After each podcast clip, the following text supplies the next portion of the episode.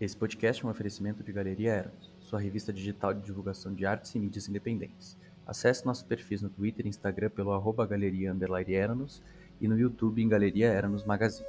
Conheça nossa campanha de apoio em apoia.c barra Galeria Eranos e apoie o fomento e divulgação voluntárias de artistas autorais e independentes. Viva a mídia independente!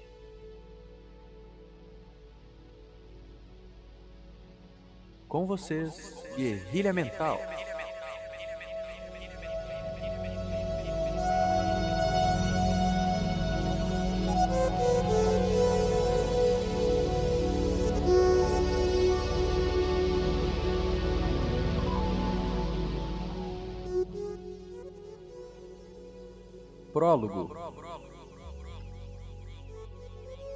Desde o início da humanidade, os seres humanos devaneiam sobre o seu futuro e o futuro do mundo.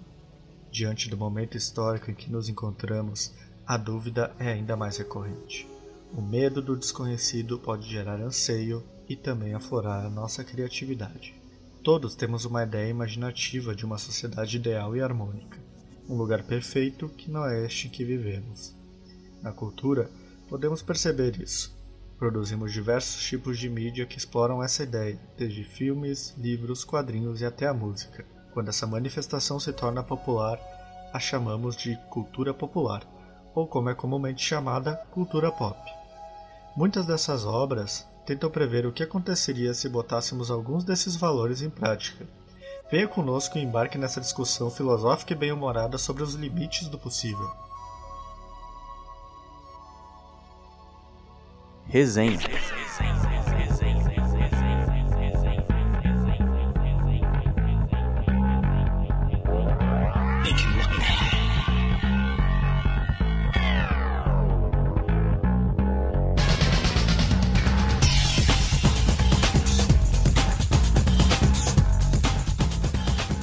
Fala, meus amigos! Me chamo Rodrigo Matioda e nessa quarentena está faltando um pouco de soma. Eu sou o Lucas Teixeira Siqueira, o Teta, arroba Teta Underline Pai nas, nas redes sociais, aí no Instagram. Uh, e quem controla o passado, controla o futuro, e quem controla o presente, controla o passado. Fala aí, galera. Eu sou o Alemão, no arroba Gustavo Underline Manha Bosco, lá no Instagram. E eu queria dizer que o homem é a única criatura que consome sem produzir. Massa. Uh...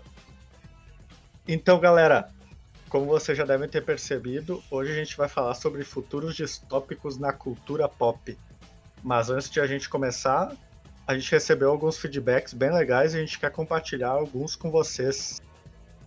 Uh, eu vou começar aqui. Eu recebi um feedback da minha amiga Bárbara.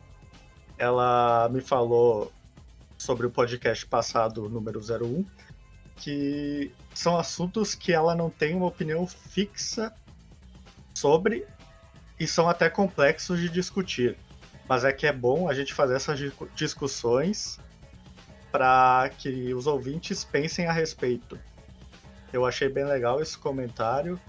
Uh, a gente vai continuar falando sobre isso e que, que bom que fez pensar a respeito e tomara que os outros episódios façam, continuem dessa forma.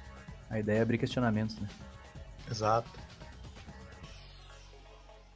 Beleza. Uh, eu queria fazer um agradecimento aí ao feedback do meu amigo, o Carlos Cremones.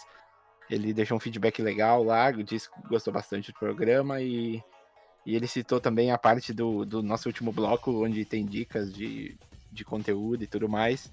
Então pode esperar que a gente vai trazer bastante conteúdo e indicação bacana. Só continuar ouvindo, hein? Que mais tem os guri é referência, né? Vai, tem bastante, hein? Uh, eu recebi um feed... vários feedbacks, né? Mas eu recebi um muito interessante que vale a pena citar, do meu amigo João Pedro Maciel, uh, que ele estava ouvindo episódios sobre games, né? O 01. E a gente entrou muito no conceito sobre expressão, sobre interação, né? Que, que era ser artista, se não ser. E ele lembrou de uma mídia que teve no Netflix recentemente. Bem questionável a qualidade dela, né? Na minha opinião mas é que é o filme Net que tu podia participar à medida que tu ia assistindo, tu podia escolher, era interativo, tu podia escolher opções, daí o roteiro se dirigia, dirigia de acordo com isso. Sim. E ele me indagou sobre essa questão de se a pessoa que, que, interage com o jogo é artista, a pessoa que interage com esse tipo de mídia, mesmo ela sendo um filme, alguma coisa do gênero, né, audiovisual, essa pessoa também é? Então fica aí o questionamento pro pessoal aí. Quem quiser saber a nossa opinião sobre isso, escuta o episódio 01 aí que a gente deixou bem racional, bem claro aí a nossa, nosso questionamento.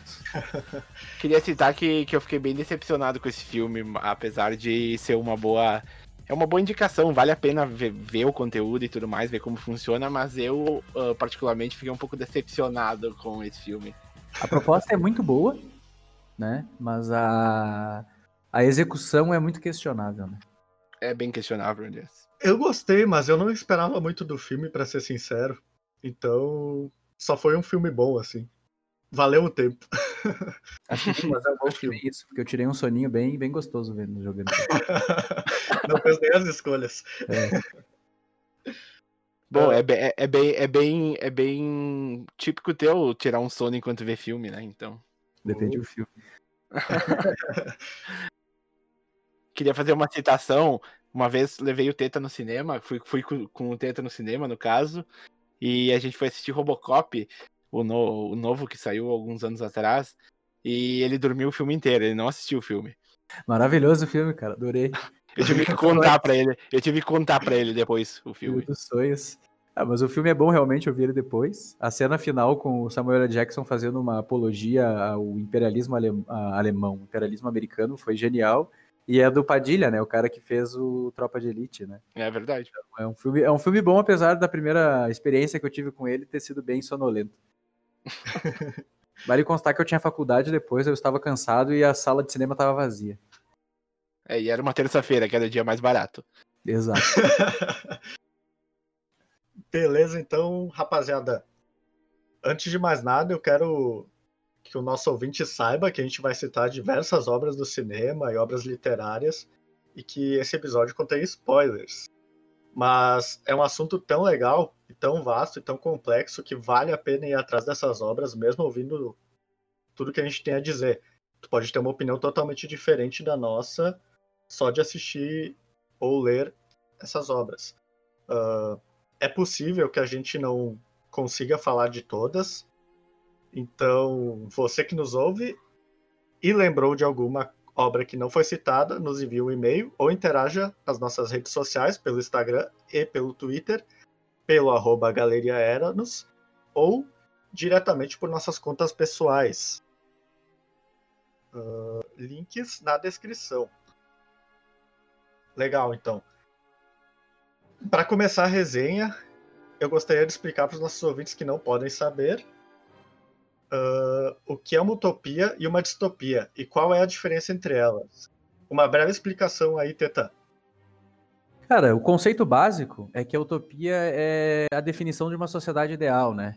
O ideal circulando em volta de direitos igualitários, uh, sem escassez de recursos, uh, sem violência entre os indivíduos, todos os indivíduos abraçados pelo conforto e bem-estar social, né? Uh, foi cunhada a primeira vez pelo Thomas Moros, que escreveu o livro Utopia, né? Que é uma experiência uh, fictícia no, em ilhas do Novo Mundo, né? Que uh, inclusive serviu como espelho para para ideais da Revolução Socialista. Inclusive até hoje em Moscou temos uma estátua desse cidadão que cunhou esse termo e, e escreveu esse livro. E a distopia é justamente quando tu inverte esse conceito, né? É a subversão desse conceito, que seria uma utopia negativa etimologicamente falando, e normalmente ela é baseada na ficção, né? Tivemos vários autores que trabalharam uh, esse conceito, inclusive a gente vai citar algumas obras e alguns, alguns trabalhos referentes a isso, e ela é baseada na ficção porque ela, entre aspas, prevê o futuro ou, de acordo com o presente, ela tenta uh, usar alegorias futurísticas para criticar o presente. Então ela é a subversão da utopia, né? E a gente pode até, em termos relativistas, falar que toda utopia é uma distopia, né? Exatamente. É, como, é na verdade, uh, uma distopia é uma utopia que deu ruim. É que, na real, eu, eu acredito que, pela natureza humana, uma moral bem humanista, bem filosófica, uh, o homem tende a criar uh, sociedades disfuncionais. Então, por mais que ela funcione por um período de tempo, seja longo ou não, ela vai ser disfuncional em algum momento, sabe? Porque normalmente sociedades baseadas em utopias, elas não têm autoridade, né? Elas são as sociedades com governos e estados horizontais, né? Igualitários. Então, uhum. normalmente a natureza humana tende a querer o poder, né? Então, um grupo de pessoas ou uma pessoa acaba forçando, normalmente de uma maneira violenta fisicamente, esse, esse poder, e daí acaba virando uma distopia, né? Porque daí entra autoridade, questões de partido único, corporações superpoderosas, um poderio militar exacerbado, o medo, vigiar e punir, né? O pessoal com medo de, de ser filmado, ser visto e tal, que a gente vai ver em algumas obras também que a gente pode citar. Então eu acho que toda utopia caminha para ser uma distopia. Tudo é disfuncional quando tem a natureza humana no meio. Uma coisa que todas essas obras têm em comum, todas essas obras distópicas, é que de um certo ponto de vista poderia dizer que ela é utópica, mas é para uma parcela muito pequena da população que vive. Exato. Que vive no mundo perfeito, né? Mas enquanto todo mundo tá sofrendo de alguma forma. É, eu acho que tu pegando esse conceito de que às vezes é só uma metáfora futurística do, do presente, uhum. uh, esse bem-estar, esse conforto que uma oligarquia tem, ou uma parcela pequena da população tem, já existe, né? Ah, com certeza. Eles pegam muito, como tu comentou ali, uma parte muito específica da sociedade e fazem um 880, assim, de como seria. Uma coisa extrema. Geralmente é isso. É, normalmente nas distopias a, a, desigualdade social é mais escrachada, né? Isso, é, tá muito mais na cara, assim. É, aqui, apesar da gente entender ela e racionalizar ela, às vezes a gente não enxerga algumas nuances invisíveis que ela tem, né? E uhum. nas distopias, até por ser extremamente racional e ser uma coisa alegórica, ela parece mais evidente, né? Isso. Na onda atual, então, a primeira obra que eu quero ressaltar é um filme de 2005 que se chama V de Vingança. Uma pequena sinopse rapidinho, então. Uh, numa Inglaterra que passa por um regime totalitário, olha aí. Eve Hammond estava indo ao encontro após o toque de recolher, quando se vê em uma situação de vida ou morte provocada por agentes do Estado. Ela é salva por um homem mascarado conhecido apenas por V, vê que, por sua vez, é tido como um terrorista no país, ao se rebelar contra a tirania e opressão do governo. Por que, que eu digo que é uma obra muito atual? Assim como hoje, o filme retrata um país que teve uma forte onda de nacionalismo, onde, por medo, o próprio povo elege democraticamente um déspota, que se diz contra o sistema e promete segurança e ordem em troca da liberdade do povo. Veja você. Alguém Sim. vê alguma semelhança com o mundo atual? Uau! Só para reiterar sobre essa obra, que é uma graphic novel, né? Maravilhosa, muito bem. Sim, uh, eu comentei do filme, mas ela é inspirada numa graphic novel do Alan Moore. Exato. Alan Moore muito conhecido aí por fazer diversas obras impactantes, assim, Exato. filosóficas. Criticam a sociedade, né? É muito bizarro as semelhanças. Remember, remember the, five of no... the 5th of November, né? Uh, que a, a máscara é baseado num personagem real que viveu na, na Inglaterra, né? E que Sim. ele explodiu um prédio estatal. Ele tentou. É, ele tentou fazer um atentado estatal porque ele era católico e a época que a Inglaterra estava com o poder anglicano, né? Causa dos protestantes e tal, né? Que tem uma questão geopolítica por trás. E o mais bizarro é que os, os protestos que tivemos no nosso país há alguns anos atrás tinha muito esse símbolo dessa máscara, né? que é uma é, área, né? E até os anônimos e tal. Uh, pelo menos no conceito de Brasil, até onde eu consigo ver no jornalismo e tal, uh, eles tinham uma visão uh, um pouco distorcida do que era ser trabalhar para o povo, né? Que é uma ideia que o Anônimos no Globo tem. E o grupo original dos Anônimos é bem crítico aos Anônimos brasileiros, né? Porque eles acabaram abrindo precedentes para para ideais neoliberais, fascistas ou neofascistas, né? Eles acabaram abrindo vazão para esses déspotas que Exato. são democraticamente, né? Então é bem polêmico e às vezes re, o reacionário é o problema, né? Ele só é mais do mesmo. E como tu comentou, quem controla o, passado controla o presente, quem controla o presente controla o futuro. Uh, é uma coisa que acontece bastante nessa obra. Que. De. O poder que está que tá sendo executado ali, ele é de um déspota, como falando, como falamos, e ele controla todas as notícias. Então tudo que tu vê é o que ele quer que tu veja. É uma coisa que tu pode fazer uma analogia com as fake news, que o que o povo vê é o que ele acredita. Que seja é, verdade. a diferença é que, que é um estado muito forte e ele controla tudo controla toda... tudo, controla tudo. É, é uma ditadura, bem dizer, né? Sim. Então, a gente vê isso na Arábia Saudita, vem em vários países, tem a época aqui do, da censura no Brasil, né? Uh, uma obra que é interessante também citar, falando sobre censura e, e, notícias, justamente por essa frase, ela foi cunhada no, no livro 1984, né, do George Orwell, que é um ótimo autor, Revolução dos Bichos, entre outros livros. Uh, ela foi escrita em 1949, e é justamente isso, é, é, a visão de um de um terceiro, né, de um cidadão comum da, da, da Inglaterra naquela época, que acho que é Oceania, o nome do, do estado, e ele e ele é, trabalha no jornal e ele tem que ficar renovando as notícias antigas para parecer que, que a sociedade anda para um por um progresso, né? Tipo, os rivais políticos são diferentes, uh, a, questão da guerra, que eles ficam inventando guerras também, que é uma grande crítica ao fascismo e como ele controla os meios, né? Não só meios de, de mídia, mas meios de produção também, as pessoas. Uh, tem os ministérios, Ministério da Verdade e afins. É uma obra bem engenhosa, assim, é bem espetacular, porque ele tem que burlar esse sistema, porque ele se apaixona por uma outra pessoa.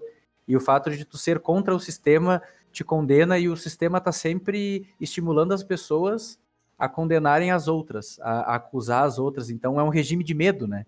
Sim. Todos têm medo, todos são vigiados. Uh, The Big Brother is watching you, né? Que é o, o grande irmão, que é a figura humanizada do poder, né? Do Estado. Então tem umas alegorias bem interessantes aí. Tem a figura do Goldstein também, que é o revolucionário, que tem um livro que ele escreve descrevendo a sociedade por que ela é disfuncional tem o, o Fausto, o revolucionário que trabalha para o Estado, tem o personagem principal, que é o Wilson, que, que ele acaba sendo vítima da própria, da própria rebeldia dele, que ele cai na conversa alheia também, e também fala de tortura também, então eu acho que para mim é a obra distópica mais completa que se tem, sabe? E ela é bem atual, apesar dela ser bem alegórica, ela é bem atual em conceito filosófico, assim, por trás. Mas tu sabe, Teta, uma coisa que quando ele escreveu o livro não tinha e que agora é uma realidade? Essa parte do monitoramento constante. Quando ele escreveu, não tinha rede social, não tinha como tu monitorar as pessoas e tal. Olha como é que isso reflete no mundo atual, onde todo mundo tem um celular na palma da mão, claro, né, quase todo mundo, e tu pode ser vigiado, tu pode ser monitorado. Isso é uma coisa que acontece bastante na China. Sim, a gente tem acesso à informação e também por meio da informação os dispositivos eles têm acesso a nós, né? Inclusive, Exato. mandar um abraço pro Mark Zuckerberg aí que tá nos ouvindo aí pelo. Valeu, Marcos. Espiões aí. Jura? Valeu, bruxão. Uh, e, é, e é muito bizarro isso aí, né? Isso aí é o vigiar e punir do, do Foucault, né? E ele cunha que a gente vive na sociedade do, do, de se punir, né? A gente pode falar mais dessa obra num dia que a gente tem mais tempo, mas é justamente isso. A gente tem medo de ser punido porque a gente está sendo vigiado constantemente, né? É o panóptico. A gente tem olhos ah, para nós em todos os momentos, né? Então a gente a gente vive no regime de medo justamente por essa vigília que tem em volta de todos nós, né? E esse livro é muito bom também porque eles começam a reduzir o número de palavras que existem no mundo, né? Tem a nova fala. Né? Que tá saindo o décimo dicionário atualizado, então palavras que poderiam remeter a um pensamento fora do que eles querem são banidas. Sim, a nova fala, né? É, é justamente isso. É uma alegoria a, a, quando fica retrógrado o pensamento, né? É um pensamento simples, uh, totalmente empírico, totalmente simplório, que te leva só a, funções básicas. Não é um pensamento crítico.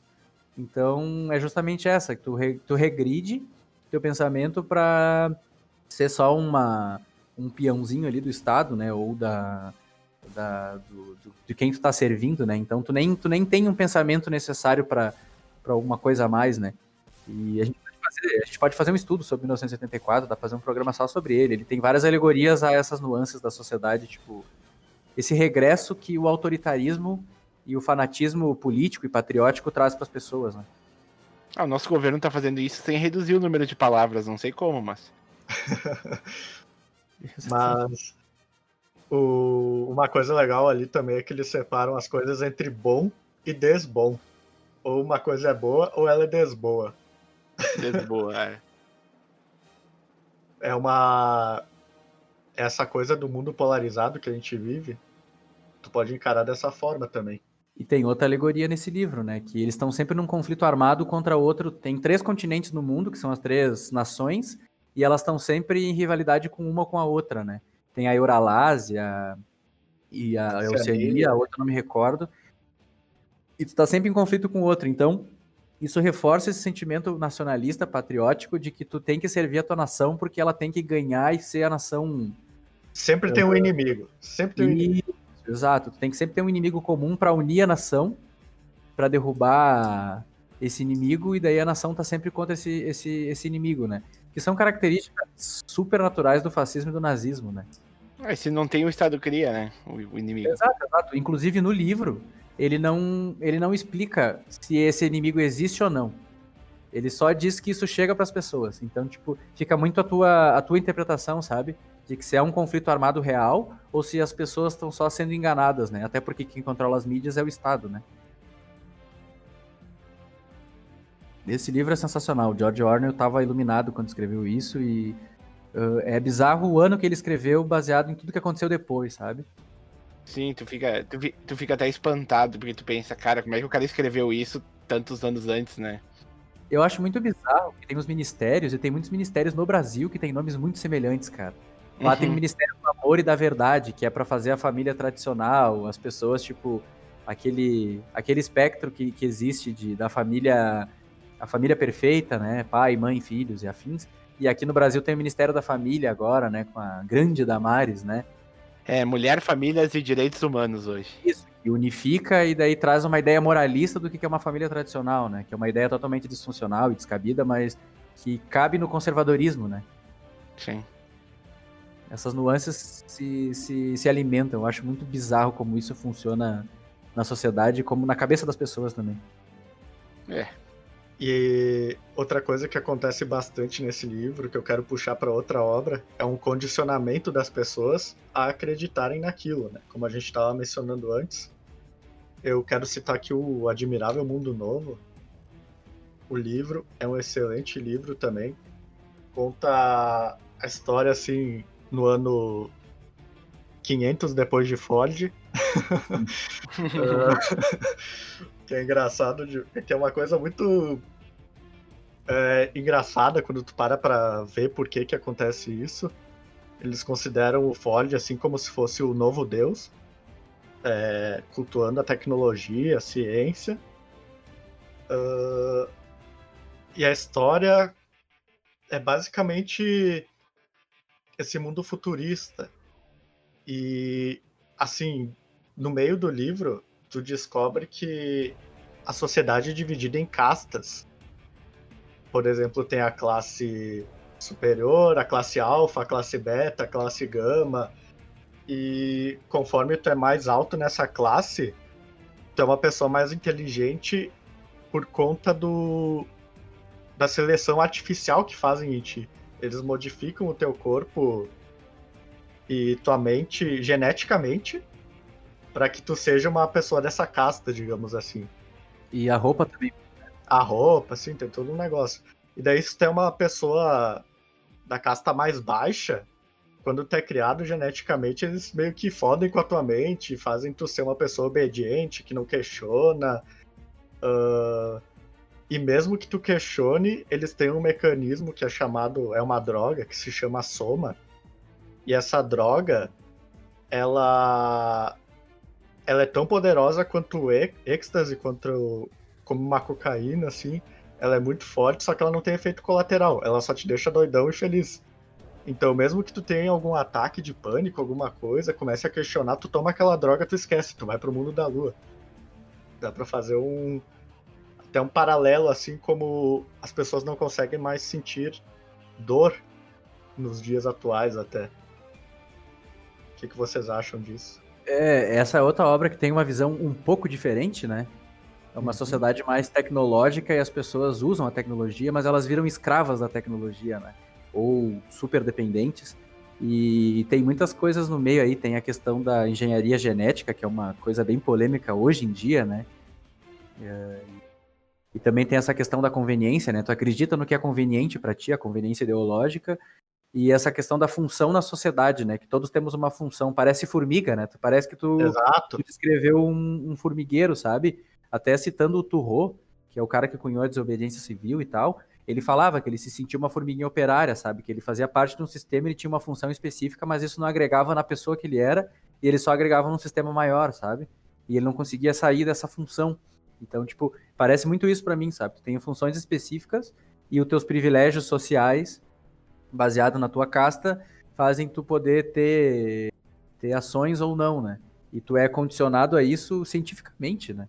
Que é uma coisa, Sim. tipo, super bizarra, mas é uma coisa que é discutida hoje em termos científicos para tratar patologias, mas pode ser muito bem usado num regime super poderoso para controlar as pessoas, né? Ou criar até super-humanos. De repente, tu é um filho de um super bilionário, assim, tu vai ter essa, essa inteligência superior, to, sim, todas sim. essas coisas genéticas, e todo mundo que tá abaixo não tem o que fazer é o que a gente entende no mundo hoje, quem tem privilégio tem acesso ao que é mais que é mais útil, que é mais que é mais novo, né? Então, se tu tem dinheiro num mundo desse, tu tem acesso à, à tecnologia para te fazer inteligente, para te fazer mais saudável, né? E quem não se ferra, né? Isso me lembrou bastante, só para eu citar essa obra que eu acho genial, inclusive é a melhor animação que eu já vi na minha vida, uh, Ghost in the Shell, que tem uma visão também filosófica sobre o que é ser humano ou não. Parece muito Blade Runner porque tem robôs, e eles se entendem como vida porque tem inteligência artificial e tal, que também é outra coisa, tipo, super questionável, se inteligência artificial é vida ou não. Mas uhum. também tem essa questão de tu ter implantes físicos para tuas expertises e para tua função na sociedade, sabe? Tipo, se tu digita, por exemplo, tu tem dedos que se multiplicam para tu poder digitar mais rápido, sabe? Ou se tu é policial, tu tem uh, armas ou visões específicas. Então, tipo, quem, as pessoas têm acesso baseado no dinheiro também. E quem é rico faz tra transplante de órgãos, de, de empecilhos tecnológicos justamente para para ficar mais completo e ficar vivo, sabe? E as pessoas comuns não têm acesso a esse tipo de material, elas são reprimidas pelo sistema. Então tem hierarquia social, né? No Ghost in the Shell eles chegam a alcançar algum tipo de mortalidade assim?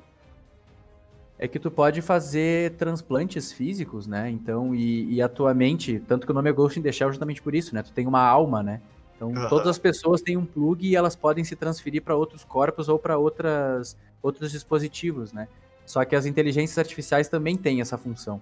E inclusive a permeia em volta disso, sabe? É a visão de uma de uma androide, que é uma policial, que ela é fabricada totalmente, só que tem uma outra inteligência artificial que ela atinge uma independência dos uhum. humanos e ela começa a questionar os humanos sobre se ela não ser uma vida ou não, mesmo que ela for criada por, por, pelos humanos, ela se questiona como vida ou não, sabe? Fica esse questionamento no ar e a própria Android se questiona se ela é uma vida ou não, se ela tem o um livre-arbítrio ou não, se ela tem só a função social dela porque ela foi criada, né?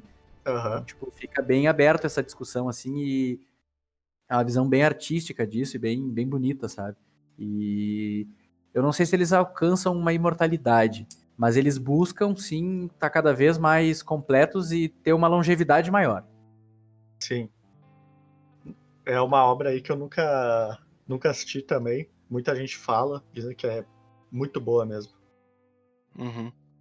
Vale a pena pra quem assistir. Eu queria fazer uma citação de, de uma questão que tu, tu comentou ali sobre a engenharia genética para o controle do, do, do, dos seres e tudo mais. Eu queria citar também uma questão de que eu acabei lembrando agora, bem no momento que a gente está gravando, uh, sobre um episódio da série Black Mirror, que, que, que é o episódio 5 da terceira temporada, onde eles fazem uh, uma adaptação no cérebro dos soldados que estão no Oriente Médio. Então eles acabam implantando, por exemplo, um chip nesse, nesse, nesse soldado e eles acabam que, que eles conseguem fazer com que uh, o soldado, ao invés de enxergar as pessoas como elas são, elas enxergam, uh, como eu posso dizer, uh, algum, algum monstro, alguma coisa que, uhum. que oferece risco. Não é barata que eles chamam os inimigos? Exato, eles chamam os inimigos de baratas, é. E aí acaba que eles conseguem transformar o, o a visão do, do, do, soldado, fazendo que ele enxergue as pessoas, as pessoas normais, como uh, indivíduos que oferecem risco, como monstros, tipo um zumbi, alguma coisa é assim. Talvez não. Desumanização, né? Exato. E aí, uh, sem te... tentando não dar o spoiler assim do, do episódio, ele tem um desfecho onde acaba que o soldado consegue uh, ver que eles estão fazendo aquilo com ele e ele tenta lutar contra, e ele acaba sendo. Uh, sofrendo uma chantagem emocional gigante que acaba fazendo com que ele. Uh, que acaba fazendo com que ele não. não. Não, não vá para frente com essa ideia de.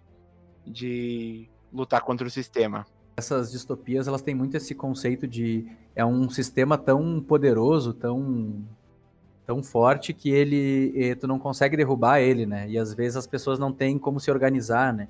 Dá para citar Fahrenheit 451, que é a temperatura que, que queima o papel, né? Que eles esculturalizam as pessoas, né? Eles queimam certos livros que são proibidos, então as pessoas não têm acesso à informação para se questionar e também elas não têm como aprender a se unir ou a criar uh, conceitos que elas podem trabalhar juntos, né? Então não tem como tu tu se revolucionar, né? Tu, tu trabalhar contra o sistema, né? Então eu acho isso muito interessante nessas obras que elas falam que o homem consegue criar estados ou uh, potências que, que são muito difíceis de derrubar, né? Que lembra muito o Leviatã do, do Hobbes também, que é uma monarquia poderosa e que as pessoas têm que temer ela e não se subverter a ela, né? Que é um outro livro de filosofia também, que, que não é uma distopia, mas é uma visão da sociedade da época e é muito essa história, tu tem que ter um, um, um estado muito forte para tu poder controlar as pessoas, né? Uh, é uma coisa que acontece bastante em tempos de guerra nos países. Uh, tu convencer os soldados psicologicamente de que eles estão fazendo a coisa certa, que as, os outros, a outra sociedade é inimiga, que eles não são humanos, tem, rola Sim. bastante essa desumanização. Fizeram bastante com na Alemanha com os judeus, por exemplo. Os judeus não são humanos, eles não. Uh, é uma coisa que tu pode ver no mundo real. Claro que não é tecnológico assim, mas é uma coisa psicológica que tá na mente humana e tu pode manipular. Sim, sim, tu, tu cria um inimigo, né? Como a gente citou antes, né? E tem muitas. Ah, isso a gente vê isso muito, muito na Guerra Fria, né? E Uh, era o imperialismo, que era o rival, que acabava com a liberdade, contra o comunismo, que era o rival também porque acabava com a liberdade, né? Cada um com a sua narrativa específica e aquela narrativa distorcida que o rival falava, né? Tem, tem muito essa, essa visão de, de, do contrário, né? Us and them, né? Nós e os outros, que, que ele é nosso rival porque ele, ele é diferente e isso é danoso para para nossa liberdade ou para nossa sociedade, para nossos costumes, alguma coisa assim, né? E como tu convence as pessoas a, a irem para frente com isso, né? Que é Sim. bem interessante. Tu falou da, da desumanização uhum. e tem uma obra que é a mãe das utopias, das distopias, perdão, que se chama Nova Utopia. Ela é bem curtinha, ela tem umas 20 páginas, ela é do Jeremy Kay, que ela é uma crítica aos ideais comunistas na época, mas dá para tu relativizar ela pro totalitarismo. Uh, que é um cara que vai para o futuro e ele vai numa sociedade que, que conseguiu uh, ter um ideal semelhante com o que era cunhado na época, que depois ia ter revoluções e tal sobre isso. E as pessoas elas têm funções específicas e elas não são ninguém, elas não têm acesso à cultura, elas só fazem, elas são robozinhos do Estado, sabe? Elas só fazem as as funções específicas dela e ela é a primeira obra que exemplifica essa desumanização, né? Que depois é trabalhada com outras nuances em outras obras, né? Sim. Uh, eu queria trazer aqui também o filme Blade Runner, que é muito cultuado. virou um cult até. Com uh, certeza. Que ele traz a história de seres humanos que são criados artificialmente. E esses seres humanos são chamados de replicantes. Eles são como se fossem escravos da humanidade. O que, que acontece? Esses replicantes, eles têm mais ou menos quatro anos de vida. Então eles têm uma vida limitada. Eles sabem que a partir do momento que eles nascem, quatro anos eles vão morrer. Uh, como eles fazem para esses replicantes uh, se, se verem como humanos? Eles enxertam, digamos assim, memórias de outras pessoas na cabeça deles. Então, Nossa. o que que acontece? Uh, a história passa na Terra do futuro, só que assim, as pessoas mais ricas estão vivendo fora do planeta. Então, o que sobra na Terra são somente a, as mais pobres que estão se virando aqui. E o que, que acontece? Essas mega corporações que são responsáveis por criar esses replicantes são na Terra. E por um acaso, não sei dizer porquê, o dono desse negócio todo vive na Terra, né? Não sei por que ele não tá vivendo numa colônia, que é o que tanto ficam falando no filme inteiro. E é a história desse replicante uh, vindo pra Terra, foragido, que eles são vistos como criminosos, eles são escravos. Ele vem foragido procurando o criador dele.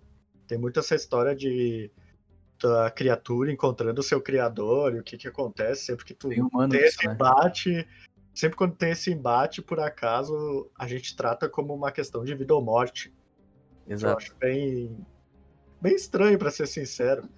Uh, mas, enfim, uh, sempre tem essa parte da criatura encontrando seu criador e querendo matar ele.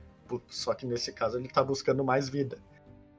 Uh, conta a história de um policial que vem atrás desse. que vai atrás desse replicante foragido. E. É legal ver como o filme trata essa questão de vida do ser humano e essa vida artificial. É bem parecido até com o que tu comentou do Ghost in the Shell uh, se eles realmente são vidas ou se eles realmente estão aí só para servir.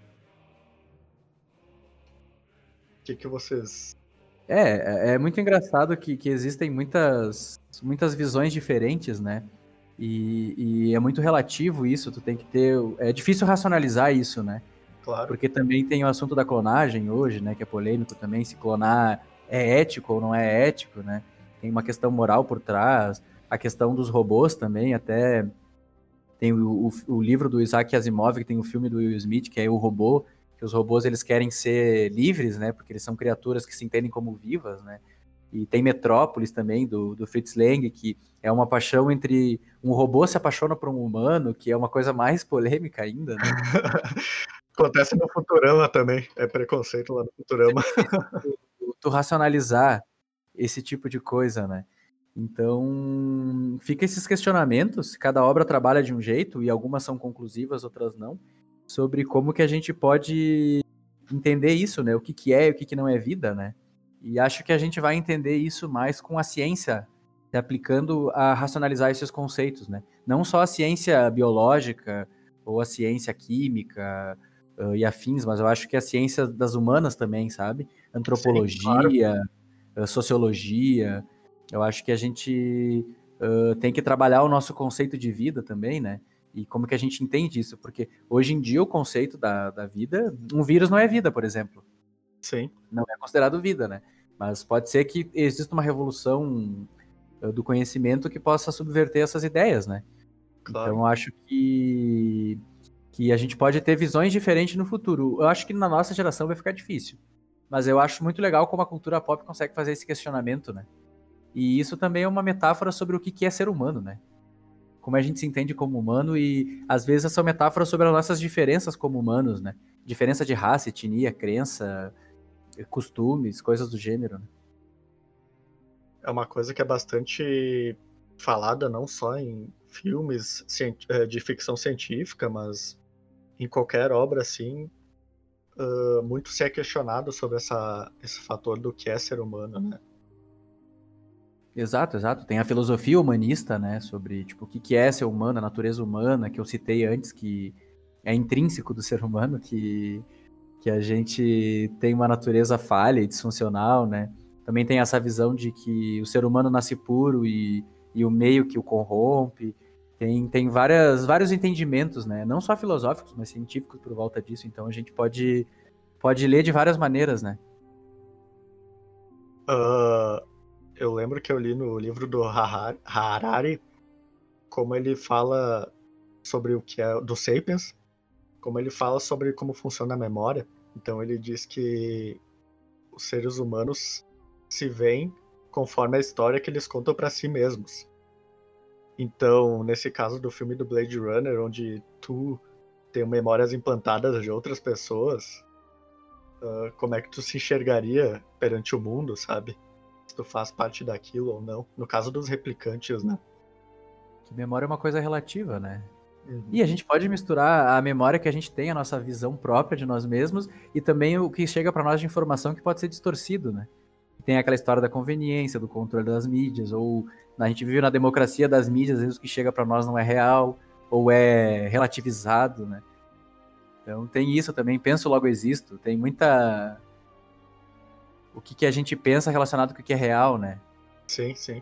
Ah, e tem também, a gente pode estar numa simulação, né? A gente pode estar numa Matrix. Né? ah, dá pra fazer um programa só sobre estamos numa simulação. É, a gente pode ser só um programa, a gente só pode estar fazendo uma função e a gente nem sabe, né? Inclusive, se questionar pode ser uma função nossa, né? Fica aí essa, essa noia, essa brisa, né? Para que o programa não pare, né? Exato. E, cara, falando de distopia, a gente já tá vivendo numa, né?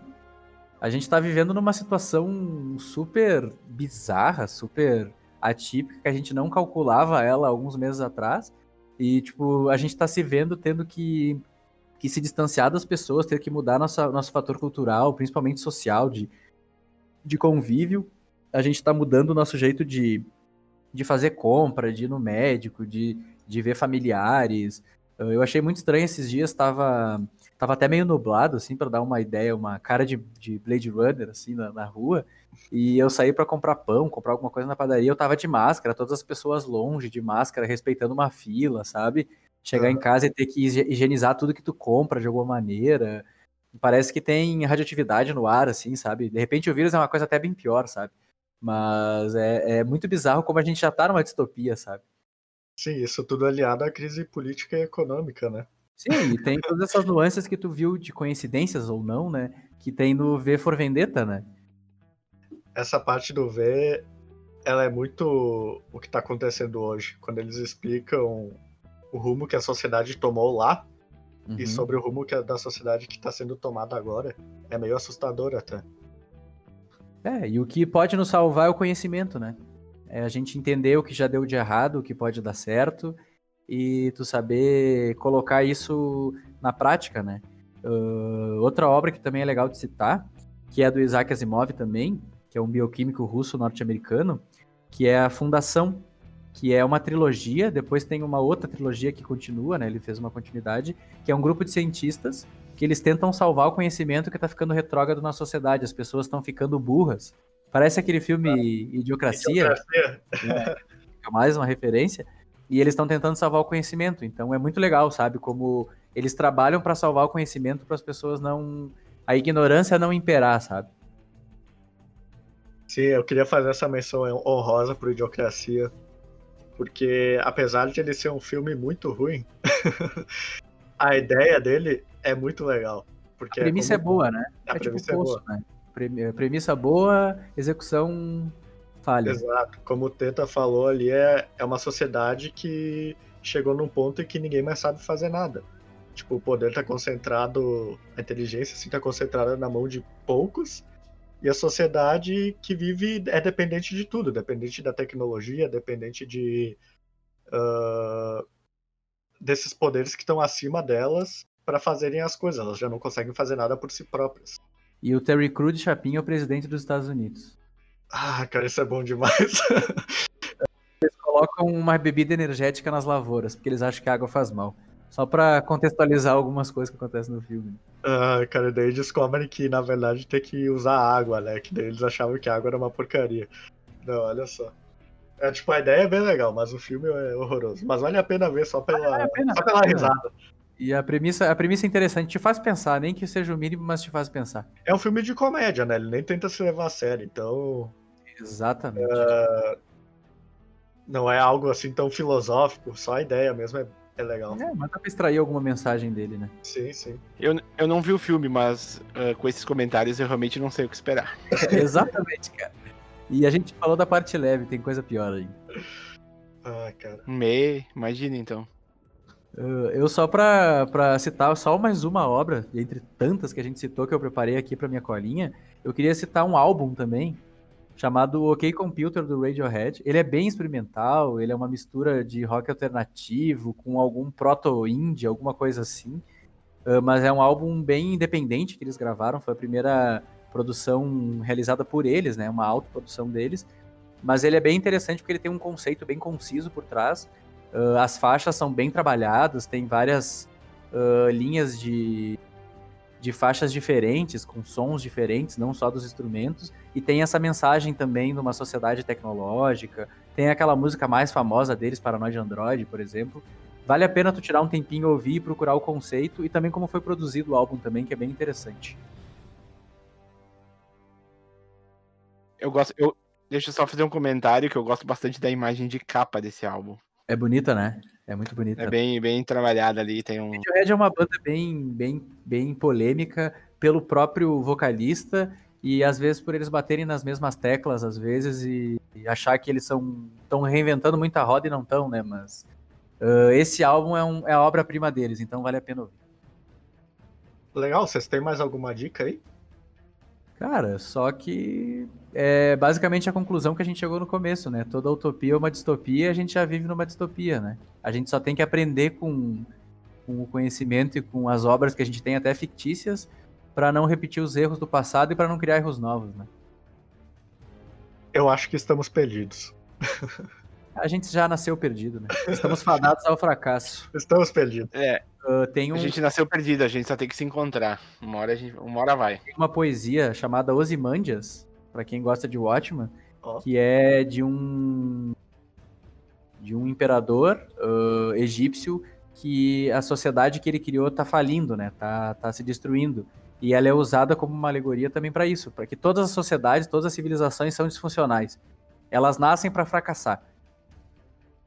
Se o Império Romano, se o Império Romano fracassou, se o Genghis Khan fracassou, se Alexandre o Grande fracassou, quem somos nós, né? Acho que o jeito é começar de novo, então. Faz um reboot. Se quem teve Júlio César, Nero, Marco Aurélio como, como regente fracassou, imagine quem tem o capitão, né? Exatamente. É, não vamos entrar em assuntos políticos aí. If your time worth saving, then you better start swimming or you'll sink like a stone. For the times they are a changing.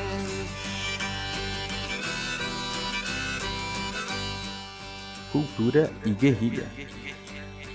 Writers and critics who prophesize with your pen. And keep your eyes wide, the chance won't come again. And don't speak too soon, for the wheel's still in spin. And there's no telling who. Voltando aqui então para o bloco Cultura e Guerrilha, onde indicamos para vocês alguma obra cultural que pode ou não ser relacionada ao tema. Começando comigo, eu quero indicar então o filme Blade Runner, que como vimos anteriormente ali no podcast, conta a história de um policial, mais especificamente um caçador de replicantes. Ah, esses replicantes eles são super-humanos criados artificialmente, podemos dizer assim muita gente confunde eles com robôs, mas a minha interpretação é que são humanos artificiais. Ah, a história começa quando o Roy, que é um replicante, vem para o planeta Terra em busca do seu criador, querendo mais tempo de vida. Ah, conta a história desse embate entre esse policial e esse replicante. E é muito legal de ver essa visão futurística que tinham nos anos 70 e 80 sobre como seria o mundo. Uh, vale muito a pena ver. Se vocês puderem. Também tem uma continuação, Blade Runner 2049, se eu não me engano. Maravilhoso, Denis Villeneuve.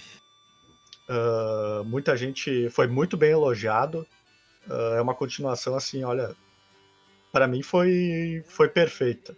Claro ela é bem que... artística, né? Nossa, cara, ela é, respeita muito a, a primeira versão, né? O primeiro filme. E conta daí já é outro filme, então não posso dar spoiler. Mas vale a pena ver o primeiro e o segundo. Uh... E é isso daí. Eu tenho uma opinião polêmica, porque eu acho que o segundo é melhor que o primeiro. Uh, porque justamente por essa visão mais artística que o Denis Villeneuve deu.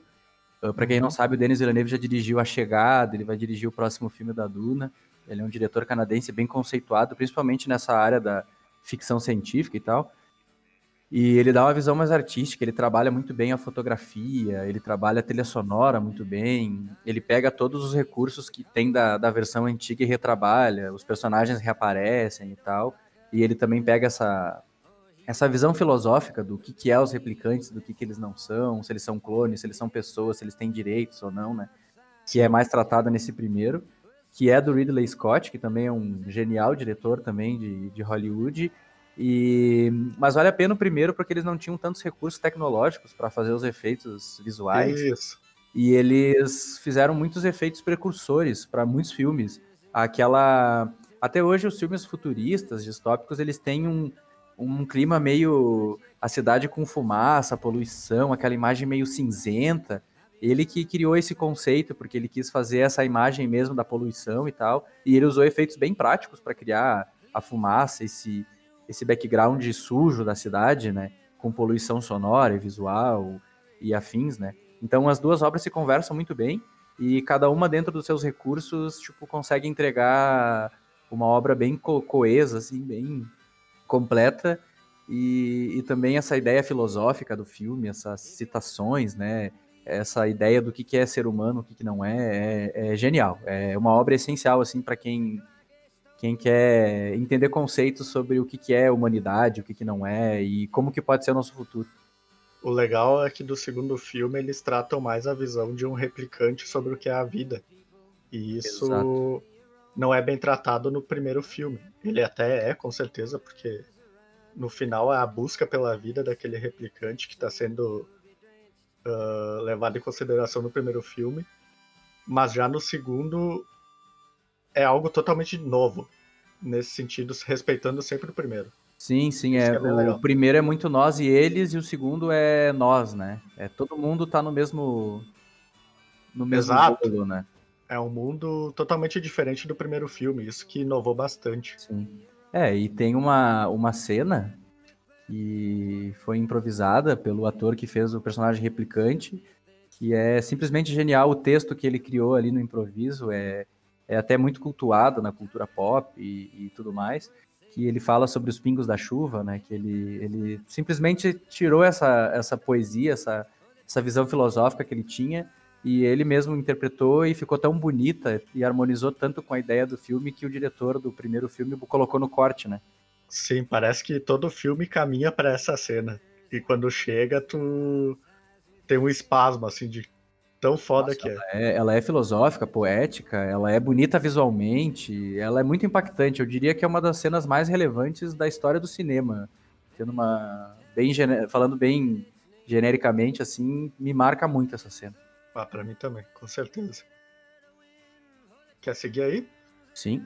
Uh, a minha dica não tem a ver com o tema, porque eu acho que a gente fez muita citação de referências e muitas obras que acho que nem a gente dá conta de ler, ver, ouvir tudo mas eu tenho um dos filmes que é um dos meus filmes preferidos e que eu acho que ele é muito relevante e que eu sempre recomendo para as pessoas quando elas me procuram para recomendar filmes, que é um filme francês chamado La Haine, O Ódio em português. É um filme de 1995 e apesar dele ter 25 anos, ele é muito atual, porque ele se passa na Paris do, do mesmo ano uh, e ele tem como tema principal o conflito entre a juventude e a polícia em Paris E Paris é uma cidade que sempre tem conflitos entre a juventude, principalmente dos subúrbios, com a polícia, né? Então, parece que, que o cenário do filme aconteceu ano passado, mês passado, dentro, tipo, dos conflitos que tem na França e tal. É uma coisa Podia muito ser comum. qualquer momento. Exatamente. Eu não, não sei as motivações, mas eu, o- as abordagens são muito semelhantes. E é muito interessante que são três jovens que são amigos, e um deles é negro, o outro é árabe e o outro é judeu. Então cada um, apesar deles viverem no mesmo, no mesmo lugar, cada um tem uma visão diferente do mundo e as suas famílias são diferentes, né? E cada um é imigrante de, de alguma área, então tem essas diferenças. E daí fala um pouco da amizade deles, eles circulam pela cidade, o filme se passa em 24 horas. Tem cenas muito icônicas. Tem uma cena que se passa no banheiro desse filme que eles falam com um senhor e depois o personagem negro do filme, que eu não me recordo o nome, ele cunha a frase que, que dá nome ao filme, né? Que o ódio atrai o ódio. Dentro do contexto fica genial. Também é uma cena que me marca muito na minha vida. E o plot twist do filme no final é simplesmente assim super impactante. Então é uma obra que vale muito a pena ver. Uh, tu se identifica com os personagens pela essa questão da juventude, até uma certa rebeldia, às vezes até meio imatura uh, da ideia da sociedade e tal. E também a- as frases do filme, as cenas icônicas e a conclusão do filme são, são geniais. Então, para quem quiser ver a raiva aí, La Haine, é um filme francês de 95. Vai ser meio difícil de encontrar uh, na internet, mas se tu garimpar bem, tu consegue encontrar ele. Não conhecia, eu anotei aqui pra ver também. É, eu também não. A princípio, vou anotar que pareceu interessante esse, essa tua narrativa aí. Então, pra prosseguir, ah, eu queria fazer um comentário também sobre o filme que o Rodrigo ah, indicou aí, que, que eu também não assisti. E provavelmente eu vou assistir porque eu achei bem interessante essa questão do, do roteiro e tudo mais. E a forma que vocês comentaram o impacto causado pelo, por ele e tal. Ah, seguindo então a minha linha aqui, eu quero fazer uma indicação. Ela não é um filme. Princípio, acho que ninguém ainda no, no nosso podcast fez uma indicação de um álbum musical, então eu trago. ah, eu trago o álbum ah, Dystopia, que tem bastante a ver com o nosso tema do, do, do, do episódio. Que ele é um álbum da banda Megadeth, uma banda americana, e é um álbum de 2016 que ele traz algumas letras bastante impactantes sobre a questão da, da distopia em si, né? E. E.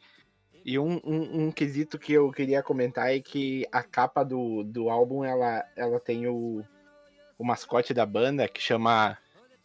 Deixa eu colar aqui que eu não lembro, que é Vic Harrowhat, que é o nome que, que é dado ao mascote. Então ele é basicamente um, um- um morto-vivo que vive dentro de uma distopia. Então, além das letras, a capa ela já, ela já traz uma, um cenário avas- av- ah, como eu posso dizer, avassalado. Sim. A palavra existe? Acho Apocalíptico, pode ser. Apocalipse. É, e vale a pena ressaltar que quem canta no, no Megadeth, o cantor da- é o Pato Donald, né? É o Pato Donald. É, ele que é o vocalista do Megadeth, né? Quase isso. Pra quem não conhece o Dave Mustaine aí, é um baita artista, mas a voz dele é bem, bem interessante de se ouvir. Como, como vocalista, ele é um ótimo guitarrista, né? Eu E diria. um ótimo compositor também. E um ótimo compositor. Pra quem talvez não, não, conhe não conhece, ele era integrante do Metallica. E ele basicamente foi expulso e criou a banda Megadeth. Que bom, né? E que bom, né? Ah, aliás, aliás, aliás, gosto muito mais do que o Metallica. Eu prefiro Megadeth do que Metallica. E fazer uma citação tam- fazer uma citação também que esse é o primeiro álbum que a gente tem um brasileiro na composição da banda, que é o, o guitarrista Kiko Loureiro, que todo mundo já deve ter ouvido falar, né? Com certeza. Então, a gente tem um brasileiro entre faz parte dessa obra aqui.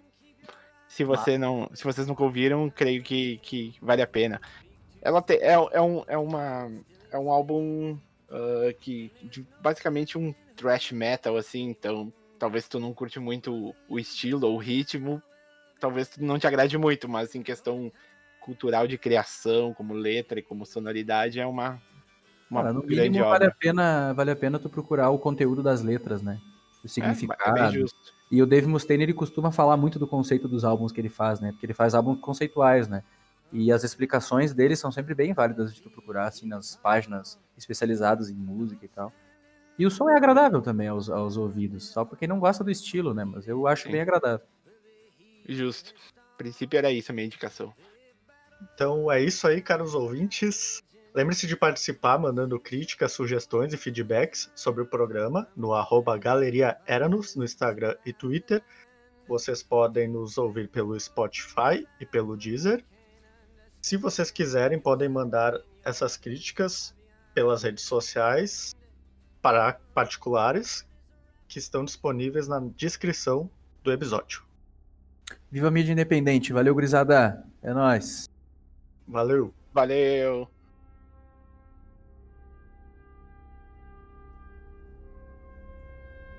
Reflexão final.